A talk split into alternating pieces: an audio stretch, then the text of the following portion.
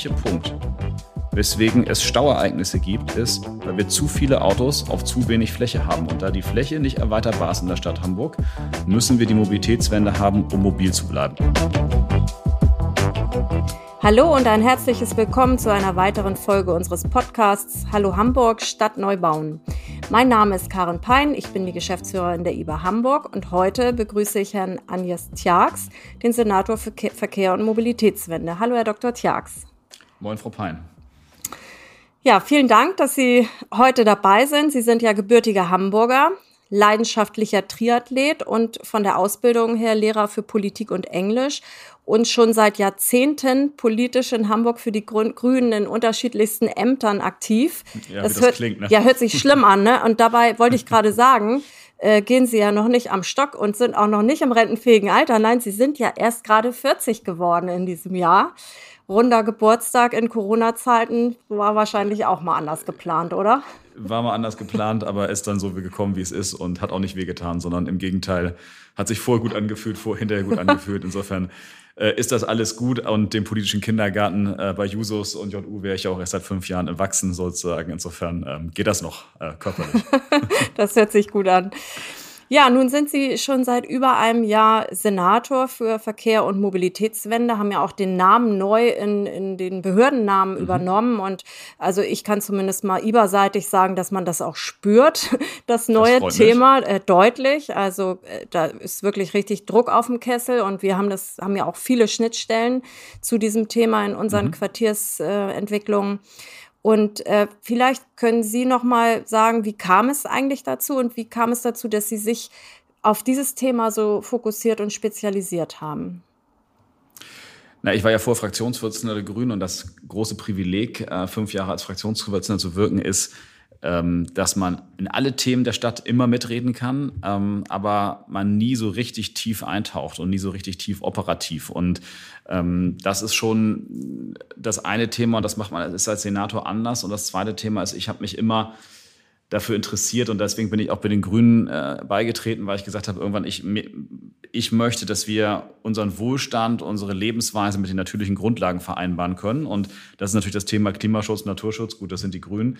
Ähm, und hinzu kommt, ich lebe in der Stadt und ich meine, da kommt man immer mit Verkehr in Berührung. Und man hat an fast keiner Stelle die Möglichkeit, so viel an der Stadt neu zu gestalten, vielleicht noch als IBA-Geschäftsführerin, äh, indem man neue Stadtteile baut. Ähm, aber sozusagen als Verkehrssenator kann man da eben auch in der Stadtgestaltung äh, mit eingreifen. Und deswegen kann ich meine große Leidenschaft, die Mobilitätswende, äh, mein Hobby, das Fahrradfahren, ähm, aber gleichzeitig das Thema, dass ich äh, ein echter Hamburger bin, der sozusagen einfach auch in dieser Stadt groß geworden ist und der diese Stadt äh, deswegen auch äh, gestalten möchte, ähm, da miteinander vereinbaren. Und deswegen hat das gut gepasst.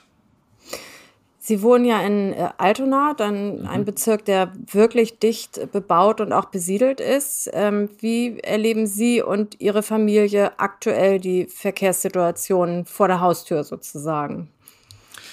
Ja, ich wohne in einem sehr, sehr dicht äh, bebauten Gebiet, nämlich in Neumütter Altona. Äh, auch ein Neubaugebiet, zwar nicht von der IBA, aber auch ein sehr spannendes und habe das große Privileg, dort in einer Fußgängerzone äh, zu wohnen. Das wusste ich nicht, als ich da hingezogen bin. Das war nämlich noch nicht gebaut zu der Zeit und mir war das so nicht klar.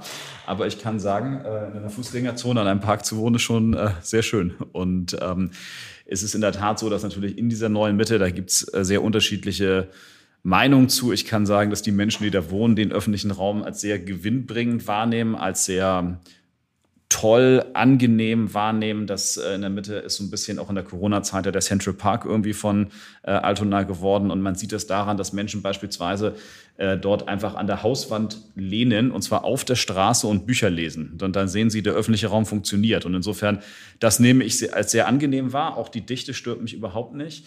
Ähm, aber wenn man natürlich zwei Straßen weiter auf die Stresemannstraße fährt, dann ist das ähm, eine andere Anstrengung. Mhm. Wir wollen ja beide äh, heute über das äh, Verhältnis von Mobilität und Stadtentwicklung sprechen mhm. oder auch über die gemeinsamen Ziele. Das sind ja Themen, die zusammen geplant und entwickelt werden wollen und auch Absolut, frühzeitig ja. zusammen gedacht werden müssen, umso besser funktioniert es. Das gilt allerdings tatsächlich für alle Themen eigentlich. Alles, was man im, im, Vorfeld nicht auf dem Schirm hat, holt einen hinten wieder ein. Das ist einfach so. Ja, aber die Schnittstellen zwischen Mobilität und Stadt ist, ist Stadtentwicklung ist schon nochmal besonders groß, würde ich behaupten. Also das ist schon eine richtige Schnittstelle. ja.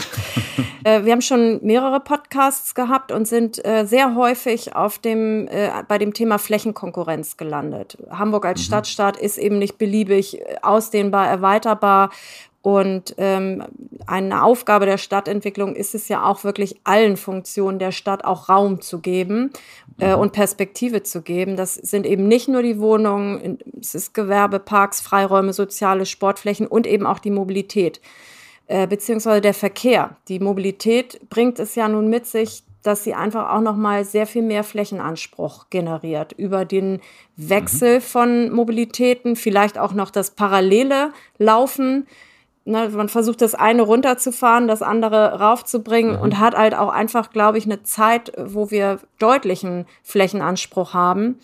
Wie können wir damit umgehen? Was sind da, was sehen Sie für Konflikte oder auch Lösungspotenziale? Ja, das ist äh, ein sehr spannendes und vor allen Dingen weites Feld, aber ich will mal mit der, zunächst bevor ich auf die Stadtentwicklung komme, einmal auf die Mobilität selbst zu sprechen kommen.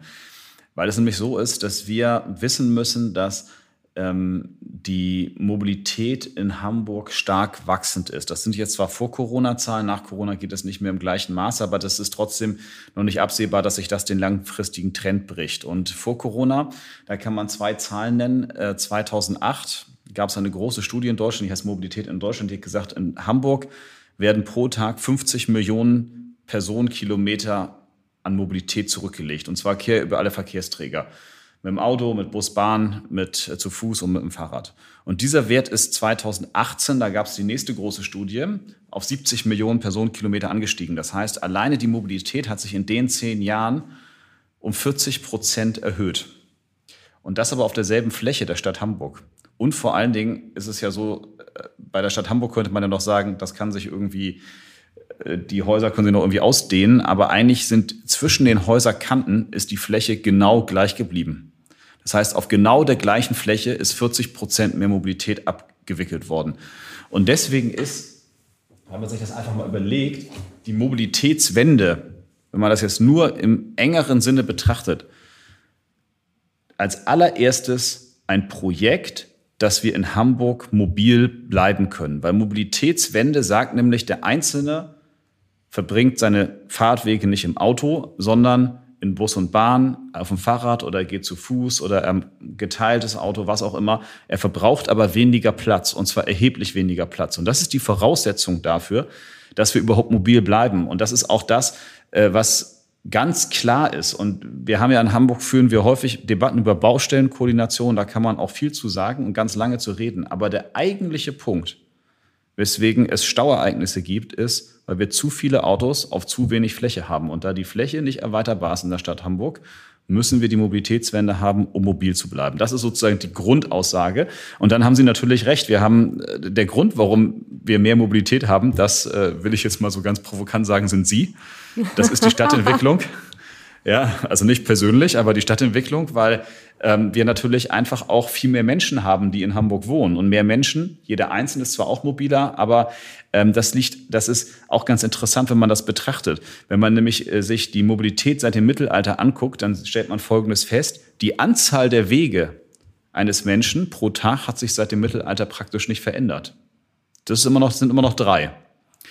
Aber die Wegelänge hat sich verändert und den Platz, den ich dafür brauche. Mhm. Und sozusagen deswegen ähm, müssen wir sozusagen die Wegelänge reduzieren und ein, eine große neue Kategorie einführen, die Paris sozusagen im Prinzip unter der Stadt der 15 Minuten zusammengefasst haben. Und das ist natürlich ein essentielles Thema der Stadtentwicklung den Menschen die Funktion vor Ort in einem neu gebauten Quartier, sei es Oberbillwerde jetzt oder die neue Mitte in Wilhelmsburg, ähm, die Funktion zu bieten, dass sie eigentlich gar nicht das müssen, dass sie so lange Wege zurücklegen. Und davon profitieren eben auch alle anderen. Das entlastet die Infrastruktur, kostet übrigens auch viel weniger Geld, weil die dann weniger schnell kaputt geht.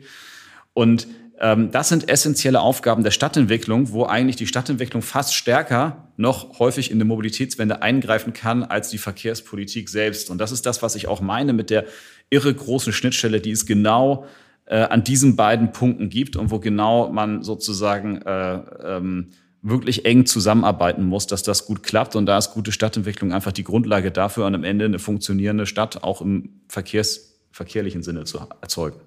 Ja, da haben wir ja wirklich äh, tatsächlich bei der IBA auch äh, beide krassen Beispiele, sage ich mal, in Neugraben-Fischbeck, Einfamilienhaussiedlungen, die im Prinzip kaum Arbeitsplätze bieten, wenig Versorgung bieten, also wirklich reine Wohnstandorte sind, also alte Planungen, alte B-Pläne aus den 90ern, die da umgesetzt wurden und Oberbillwerder ähm, was ja auf eine äh, totale und kleinkörnige Mischung auch setzt, ohne große zusammenhängende Gewerbeflächen, sondern die Arbeit muss muss sich in den Stadtteil einfädeln, so dass wir möglichst äh, kurze Wege haben. Also da haben Sie recht.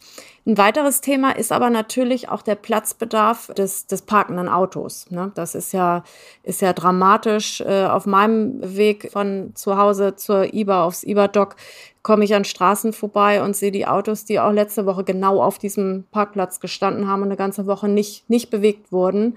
Zwölfeinhalb ähm, Quadratmeter beanspruchen und äh, die, uns allen einfach nicht zur Verfügung steht. Also dieser Platz steht uns nicht zur Verfügung.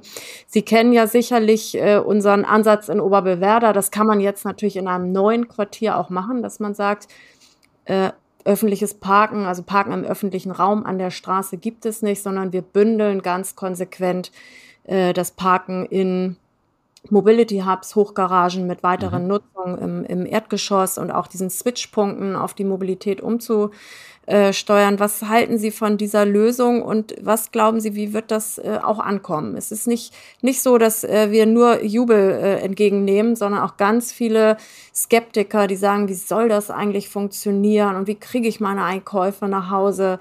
Und da wäre ich Ihnen dankbar für ein, ein heißes, brennendes Plädoyer. Mal gucken. das kriege ich hin. Also ich kann ja erstmal mit mir selber anfangen. Ne? Ich wohne ja nun auch ähm, in einer Stadt, in dieser Stadt und äh, mein Supermarkt wird ist ich sag jetzt mal zwei Kilometer entfernt. Da gehe ich immer auf den Markt. Das wird in Oberbewerder nicht anders sein. Ich habe drei Kinder. Das kriegen sie alles wunderbar hin. Und ich kann Ihnen sogar sagen, mit dem Fahrrad können Sie äh, und Anhänger können Sie Ihre Einkäufe sogar noch direkt vor den Fahrstuhl fahren, noch viel dichter, als Sie das mit jedem Auto könnten. Also äh, sozusagen müssen nicht mal, müssen noch viel weniger tragen als ohnehin schon.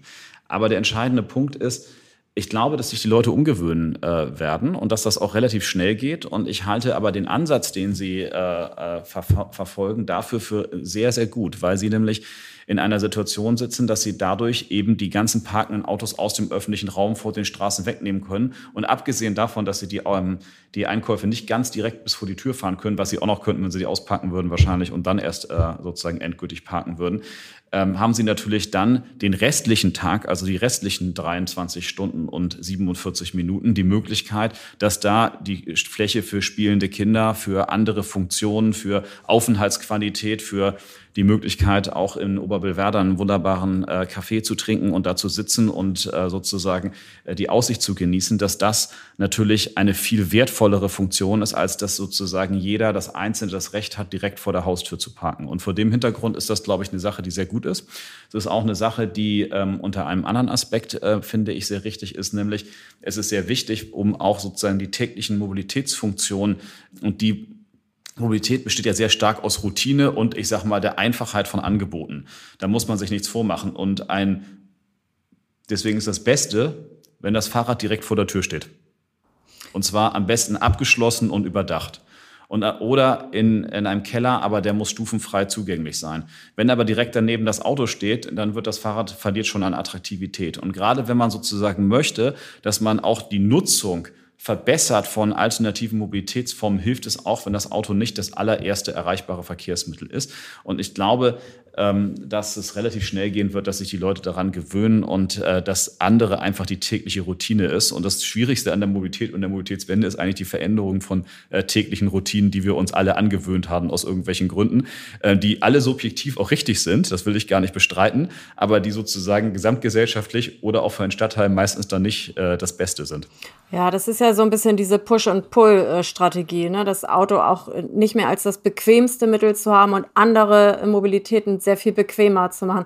Äh, da da gibt es ja auch einen wirklich guten Leitfaden, den Hamburg für das äh, Fahrradparken rausgebracht hat. Das, was Sie eben sagten, mit überdacht und sicher parken und äh, ebenerdig oder äh, bequem, genau. Also äh, der ist wirklich gut, kann ich unseren Zuhörern nur ans äh, Herz legen. Kann man auch im Privaten. Ähm, es muss jetzt nicht für große Stadtentwicklungsprojekte, sondern auch für für eigene Mobilität äh, in, im Haus oder vor der Haustür dienen. Aber also es sind ja zwei Dinge. Wir, wir, wir generieren, wenn wir die parkenden Autos aus den Straßen raus haben, Fläche, die wir ja für alternative Mobilitäten nutzen können. Da können wir gleich nochmal drüber sprechen. Aber oder für Menschen. Das oder ja Aufenthaltsqualität, genau.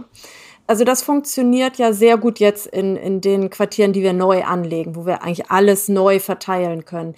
Sehen Sie da eigentlich auch im Bestand noch Potenziale, dass auch im Bestand äh, mehr Angebote für eben so ein gestapeltes Parken möglich ist? Ich habe die Wahrnehmung, dass das noch nicht so richtig angenommen wird. Ein Beispiel könnten ja auch ähm, die, die vielen Parkplätze von, von Einkaufs... Ähm, Läden sein, die ihre 100 Stellplätze haben, die sind am Wochenende und nachts äh, nicht benutzt. Also auch die, die Mehrfachnutzung solcher Angebote. Ich glaube, dass die ähm, in der inneren Stadt wird ja häufig das Thema Quartiersgaragen diskutiert. Und das Wort Quartiersgarage hat ja einen inhärent positiven Klang, würde ich mal behaupten. Und ich finde das jetzt persönlich auch nicht schlecht. Und trotzdem, ich habe es jetzt nicht nachgezählt, aber werden nicht besonders viele Quartiersgaragen gebaut. Und dafür gibt es eigentlich auch einen ganz simplen Grund ähm, die sind einfach sehr, sehr teuer. Und äh, weil die sehr, sehr teuer sind, wenn man die, also in Oberbewerder wird es ja über die Erde gelegt, deswegen hat wahrscheinlich auch Kostengründe, das müssten Sie jetzt sagen, aber es ist wahrscheinlich ein bisschen günstiger, das äh, nach oben zu bauen als nach unten. Ähm, aber Sie sehen ja, wenn Sie jetzt in Orten sind unterwegs sind und Sie kaufen einen Stellplatz, dann sind Sie schnell bei 50.000 Euro. Und das sind natürlich in Wahrheit Summen, ähm, die eben auch zeigen, welche Kosten so ein Auto im öffentlichen Raum tatsächlich, es war dann nicht ganz so teuer, auch aufrufen würde. Und ähm, diese Summen äh, sind halt nicht bezahlbar. Und dann sieht man eben auch, ähm, dass deswegen auch das Thema Quartiersgaragen in der Sache nicht vorankommt. Und davon mal abgesehen, wenn Sie ohnehin als Stadt die Strategie verfolgen, ähm, jetzt, ich sag mal, in Bezug auf Wohnungsbau, den Wohnungsbau auch günstig zu halten, auch da sind Tiefgaragen ja eins der teuersten Elemente, äh, die Sie haben. Und dann ist ja die Frage, wenn wir in Richtung Shared Mobility gehen, auch gerade bei Autos, wenn wir in Richtung autonomes Fahren gehen, ähm, das sind ja Themen, die sich auch über Jahrzehnte erst abschreiben. Und ob wir das in Jahrzehnten überhaupt noch brauchen oder ob wir in 25 Jahren eher denken, das ist die Tropfsteinhöhle des 21. Jahrhunderts, ist ja völlig offen. Und deswegen gibt es, glaube ich, schon auch eine große Zurückhaltung in solche Themen auch tatsächlich zu investieren. Und das zusammengenommen führt eher dazu, dass wir da hinkommen müssen, dass in der inneren Stadt insbesondere die Zahl der Autos eben auch reduziert wird. Da bin ich äh, absolut bei Ihnen. Äh, allerdings sind ja die Kfz-Anmeldungen noch steigend. Wie kommt es denn zu diesem kuriosen Zustand? Ich, ich, ich, kann das, ich kann das selber irgendwie nicht begründen. Vielleicht wissen Sie das ja. Naja, das sind, es sind unterschiedliche Faktoren. Also man kann es am Ende nicht ganz begründen. Ich sage mal, der Hauptfaktor ist, seit dem Zweiten Weltkrieg sind die Anzahlen der, also die Anmeldung der Kfz-Zahlen steigend und das ist eben ein Trend, der jetzt auch nicht so gebrochen wird. So, das zweite Thema ist, wir haben mehr Menschen in der Stadt, deswegen haben wir auch mehr Autos in der Stadt, auch wenn sozusagen die Zahl der Autos äh, im Wachstum noch die Zahl der Menschen übersteigt, also zumindest äh, proportional gesehen. Und insofern, wenn man jetzt ein Jahr Mobilitätswende macht, dann ist das eben nicht so, dass sofort alle äh, umstellen und den Schalter umlegen. Aber wir sehen eben auch zwei interessante Dinge. Nämlich das erste ist, der Verkehr ist gleichzeitig trotzdem rückläufig. So. Und das zweite De Thema ist, wir sehen auch, dass es hier einen Unterschied gibt zwischen innerer und äußerer Stadt. Also wohingegen in der inneren Stadt das schon in der Tendenz, das kann man jetzt auch nicht so ganz pauschal sagen, eher stagniert bis abnimmt, ist das in der äußeren Stadt eher wachsend sozusagen. Und äh, da sehen wir natürlich auch, äh, da wo das Angebot besser ist, äh, alternative Mobilitätsformen zu machen, äh, da geht natürlich auch mehr und da äh, lassen sich die Menschen auch auf mehr ein. Mhm. Ein, ein ganz wesentlicher Faktor der Verkehrswende ist ja auch der gesamte öffentliche Personen- und Nahverkehr. Ähm, der, den gibt es ja in Hamburg. Wir haben ja ein äh, wirklich großes U-Bahn, S-Bahn-Netz, Busse, ähm, wir ähm, haben den Zustand, dass eigentlich alle unsere Quartiersentwicklungen, wir haben zehn Stück, ähm, direkten S-Bahn-Anschluss haben, bis auf äh, einen und an bestehende Linien ähm, randocken sozusagen. Insgesamt haben wir fast 17.000 Wohneinheiten mal zwei, zweieinhalb Personen pro Haushalt. Das ist also wirklich richtig viel, was wir an diese neuen Linien bringen. Die sind zum Teil ja jetzt auch schon gut ausgelastet. Also bei jeder öffentlichen Veranstaltung ist das Thema. Wie soll das eigentlich geschafft werden? Was haben Sie da im Köcher? Also wir wissen ja, dass es schon eine neue S-Bahn-Linie S3 und 31 geben soll und äh, da sind ja auch schon einige Maßnahmen jetzt angelaufen. Können Sie dazu was sagen? Gerade im Na Süden? Klar. Na klar, also das sind genau die Themen, die uns auch ehrlicherweise umtreiben, weil es ist allen völlig klar, die in Hamburg Verkehrspolitik machen, die S-Bahn nach Süden ähm, muss besser werden, sie muss stabiler fahren und wir brauchen mehr Kapazität. Das ist äh, völlig zweifelsohne so, weil wir aber da folgendes Problem haben, dass nämlich in Deutschland seit 30 Jahren die äh, Eisenbahn und auch die S-Bahn wirklich stiefmütterlich behandelt haben, fahren wir hier also man kann es ganz freundlich sagen, auf dem ältesten äh, S-Bahn-Netz Deutschlands. Und das führt dazu, dass eben das in einem entsprechenden Zustand ist und nach der jetzigen Investitionslage auch nur auf dem Zustand gehalten wird. Und vor dem Hintergrund stoßen wir das Projekt an, eben auch die entsprechenden Strecken. Da geht es um die Schienen, da geht es um die Signaltechnik, da geht es um Gleise, Schotter, Leitungen äh, entsprechend zu erneuern. Das ist ganz konkret die S-Bahn nach Harburg. Und ähm, das Projekt macht im Hintergrund auch Fortschritte. Also beispielsweise ein Fortschritt ist jetzt, dass wir endlich das Grundstück für das Gleichrichterwerk bekommen haben. Also Sie müssen sich das so vorstellen, wir müssen äh, mehr Stromkraft auf die Stromschiene bringen, um die dritte Linie nach Harburg fahren zu können. Sonst besteht die ernsthafte Sorge, dass der Zug liegen bleibt. Dafür brauchen wir ein Gleichrichterwerk. Das wiederum hat nur ein Umfang, äh, kann in einem Umfang von 500 Metern Radius um die S-Bahn Heimfeld gebaut werden. Und da brauchen wir ein entsprechendes Grundstück. Das haben wir jetzt auch gefunden. Also sozusagen diese Fortschritte machen wir. Das sehen die Menschen nur noch nicht. Und parallel befinden wir uns im Hintergrund mit dem Bundesverkehrsministerium, weil das ist nämlich eigentlich eine Bundesstrecke. Die Eisenbahn ist Eigentum der DB, die Strecke ist Eigentum des Bundes äh, in der Finanzierung, wir haben oder in der Finanzierungsdiskussion, wir haben dazu auch einen konkreten Vorschlag gemacht. Wir haben nämlich gesagt, das eigentlich sind die Eisenbahnmittel des Bundes für Hamburg alle. Das ist die sogenannte LUF, die Leistungs- und Finanzierungsvereinbarung. Wir haben gesagt, wir wollen jetzt gerne prüfen, ob wir in einen anderen Topf gehen, nämlich in das sogenannte Gemeindeverkehrsfinanzierungsgesetz. Klingt jetzt alles sehr technisch. Die Kurzfassung ist, normalerweise ist es nicht möglich, aber wir befinden uns da in der Prüfung, ob es nicht doch möglich ist, um das Geld zu generieren, um die Strecke endlich zu verbessern, weil das ist ganz klar das Ziel. Ich möchte noch einen zweiten Satz sagen. Es geht bei Richtung Harburg nicht nur um die Strecke, sondern es geht auch um die Stationen. Es ist so, dass die im Tunnel Harburg, die S-Bahn-Station Harburg, Harburg Rathaus und äh, Heimfeld, das sind ja schon Stationen, sag ich mal, die jetzt wirklich dringend überarbeitungsbedürftig sind. Und die sind gleichzeitig sehr groß. Das macht es auch sehr teuer, haben große Verteilerebenen. Aber wir haben jetzt eben auch angestoßen, dass sie tatsächlich auch überarbeitet werden, dass sich die Menschen da auch nochmal anders wohlfühlen können in zwei, drei Jahren, als das jetzt so ist. Weil jetzt sind das wirklich Stationen, wo man so denkt, ich bin ganz froh, wenn die S-Bahn dann auch kommt und äh, dann bin ich auch weg.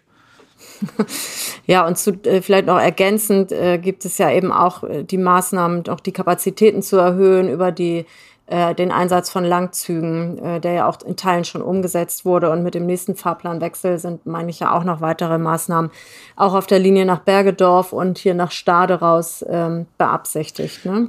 Ja, wir haben jetzt was umgesetzt. Wir haben nach Harburg auch schon deutlich erhöht. Ich muss jetzt lügen, aber ich meine, 20 Prozent der Kapazität ist schon mehr. Das Problem an beiden Stellen, sowohl nach Bergedorf als nach Harburg, ist, äh, es fehlt die äh, Strompower. Mhm. Sie müssen sozusagen mehr Kraft auf die Schiene bringen, um längeren Zug bewegen zu können oder einen dritten Zug zu bewegen. Und äh, deswegen greifen wir an beiden Stellen. In Bergedorf ist dasselbe Thema. Wir brauchen auch dort ein Gleichrichterwerk und auch dort prüfen wir aktuell, ob wir genau diesen Topfwechsel vornehmen können von der LUF, wo es kein Geld gibt, in die äh, in das GVFG-Programm. Dort gibt es auch Geld, ähm, um sozusagen das zu machen, weil ich würde gerne dort mehr Leistung anbieten und ähm, es ist auch absolut sinnvoll, ähm, das tatsächlich zu tun, weil die S-Bahn ist das Rückgrat unseres Verkehrs und es ist eigentlich, muss man sagen, es stöhnen zwar viele Leute über die S-Bahn nach Harburg und auch nicht zu Unrecht, aber man muss auch ein bisschen sagen, das liegt auch daran, weil sich dieses Verkehrsmittel ein bisschen zu Tode gesiegt hat. Also mit der, mit der äh, Erweiterung nach Stade sind eben auch wirklich viele neue Fahrgäste dazugekommen, weil es wirklich eine gute Verbindung ist, weil die Leute wirklich merken, sie sind ratzi-fatzi aus Harburg. Ja, das ist ja auch genauso gebaut, nur zwei Stationen auf dieser riesengroßen Elbinsel Wilhelmsburg, Wilhelmsburg und Vettel äh, am Hamburger Hauptbahnhof. Und das äh, ist natürlich auch sehr komfortabel und dadurch fahren da viele so viele Leute und dabei wurde die äh, Sanierung ein bisschen äh, vernachlässigt, aber wir sind damit Hochdruck dran. Aber bei der Bahn ist das eben nicht morgen früh. Jetzt äh, kann ich so ein äh, Interview hier nicht führen oder Podcast, ohne auf die neue U-Bahn-Verlängerung nach Wilhelmsburg zu sprechen zu kommen. Da würde man mich hier steinigen. Das ist ja unser Stammgebiet hier. Ähm, das ist ja wirklich äh, ein großer Wunsch und eine Forderung der Wilhelmsburger, hier noch eine weitere U-Bahn-Linie ähm, zu bekommen. Wie groß sind die Chancen und wann könnte sich sowas eigentlich realisieren und läuft da eigentlich schon was in Sachen Planung? Ja, ganz eindeutig. Wir sind äh, in der Frage ähm, der U-Bahn, die ja momentan an den Elbbrücken endet, äh, so aufgestellt, dass wir sehr konkret äh, in den Planungen sind in Richtung Grasbrook. Also das ist ja der erste Schritt, quasi die Elbbrücke vor der Freihafen Elbbrücke. Ähm, das umzusetzen. Ziel ist es, ähm, diese U-Bahn herzustellen im Jahre 2930. Das hängt damit zusammen, dass es ja auch dort ein sehr großes Stadtentwicklungsgebiet gibt, in Grasbruck eben, dessen ganze verkehrliche Funktion nur, damit zu, nur dann funktioniert, wenn diese U-Bahn da auch tatsächlich ist. Und wir befinden uns momentan in, der erst, in den Überlegungen, wie die U-Bahn dann weitergeführt werden kann. Da gibt es momentan noch ähm, letztlich zwei grundsätzliche Trassenverläufe. Ähm, nämlich einmal sozusagen vom Grasburg direkt weiter Richtung Süden und das andere eben ein bisschen Richtung Westen und dann Richtung Süden, immer Richtung Georg-Wilhelm-Straße. Und wir haben jetzt äh, festgelegt, dass es zwei mögliche Punkte gibt, nämlich eine oberirdische Haltestelle und eine unterirdische Haltestelle, letztlich in der Georg-Wilhelm-Straße, die wir beide weiter untersuchen wollen, um sie dann äh, bis Mitte 22, glaube ich, als ähm, die tatsächliche Haltestelle in Wilhelmsburg festzulegen, sodass wir dann auch im nördlichen Wilhelmsburg sind.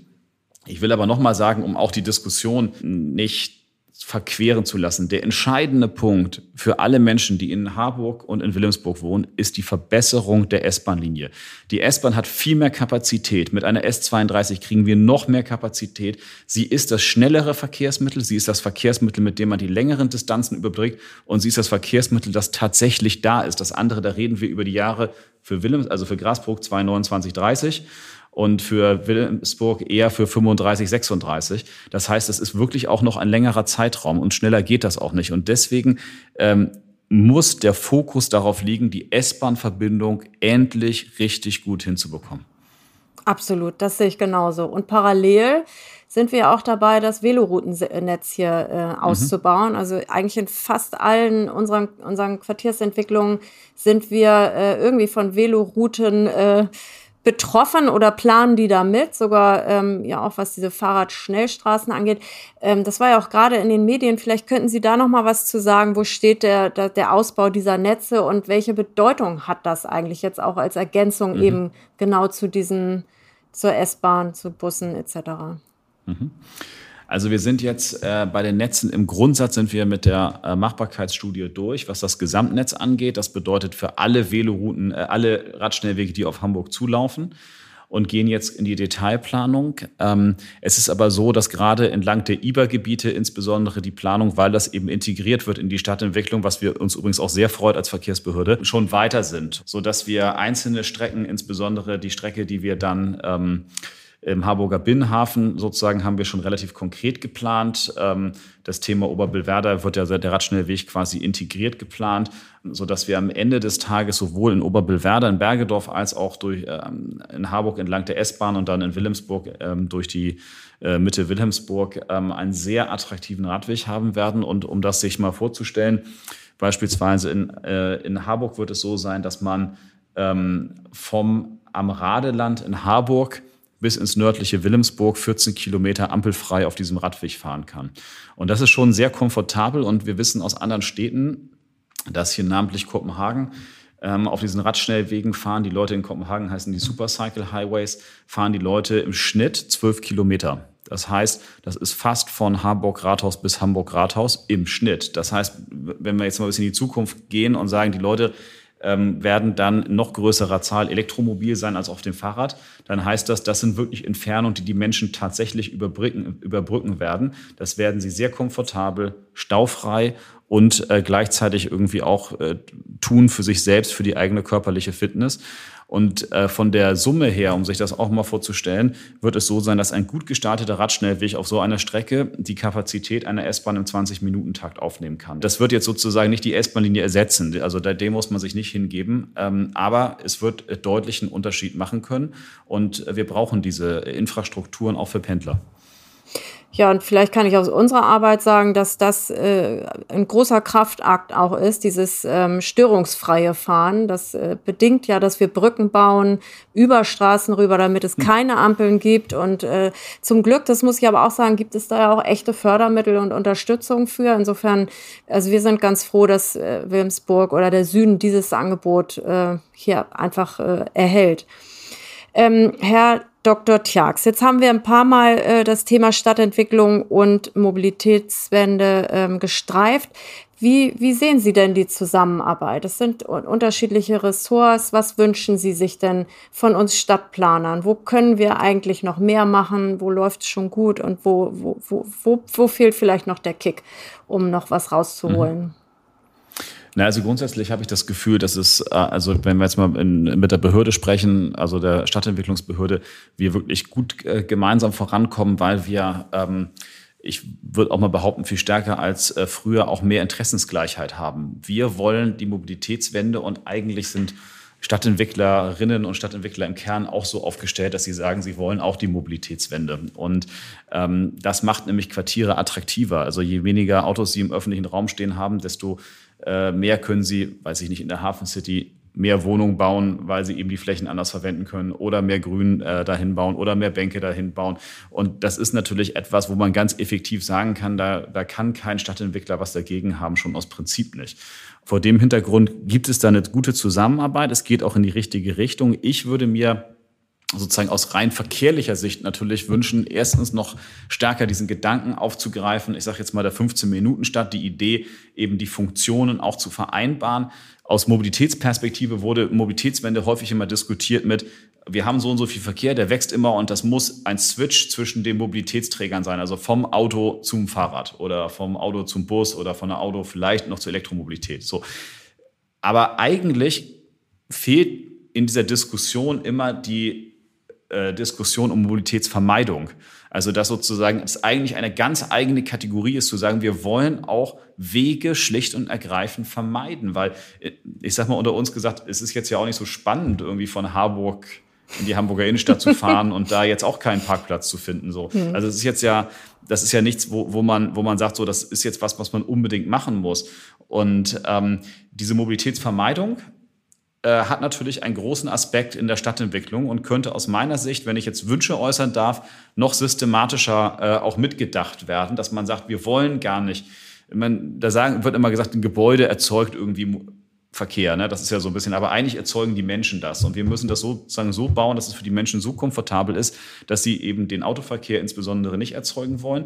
Und dann kommt einher, dass wir in der Corona-Pandemie, das ist sozusagen das dritte Thema, ähm, ja noch, noch mal das Thema Mobilitätsvermeidung viel stärker haben durch Homeoffice und durch die Frage der digitalen Infrastruktur. Also dadurch, dass wir auch jetzt ja hier nicht in einem Raum sitzen, sondern ähm, quasi über das Internet miteinander verbunden sind, ähm, haben wir schon wieder zwei Wege vermieden, nämlich den Weg, dass entweder Sie zu mir und zurück oder ich zu Ihnen und zurück äh, gefahren bin.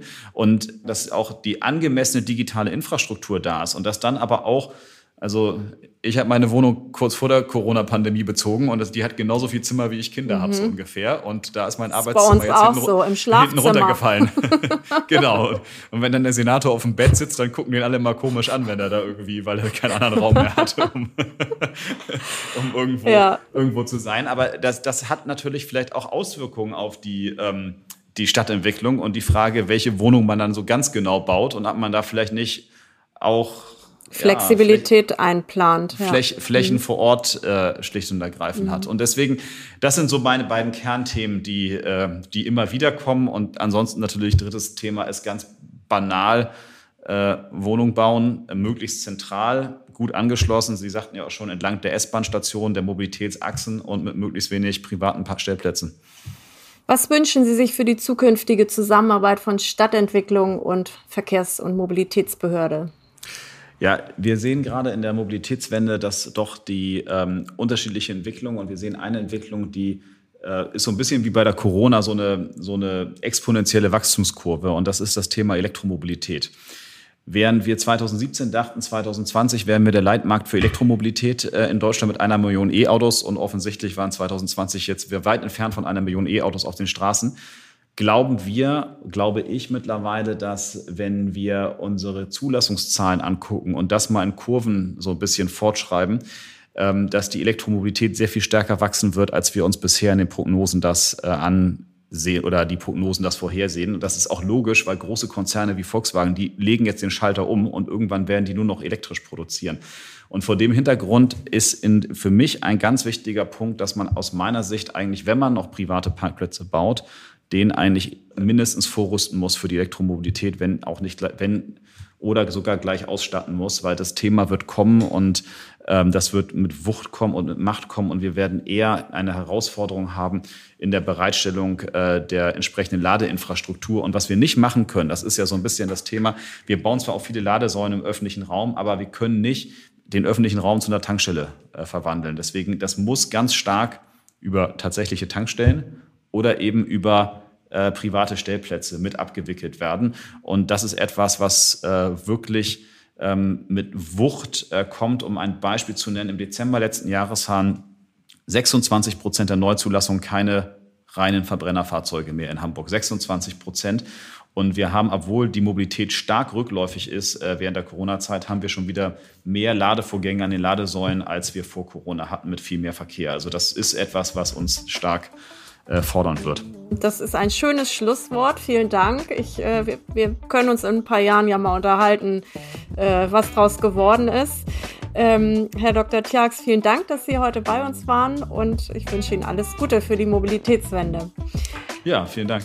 Und bei unseren Hörerinnen und Hörern bedanke ich mich recht herzlich fürs Zuhören. Unser Podcast Hallo Hamburg Stadt Neubauen erscheint alle vier Wochen. Und wenn Sie möchten, dürfen Sie ihn gern weiterempfehlen, abonnieren oder auch bewerten. Und wenn Sie sich für die Projekte der IBA Hamburg interessieren, folgen Sie uns gerne auf Twitter oder Instagram. Mein Name ist Karen Pein und ich sage auf Wiedersehen bis zum nächsten Mal.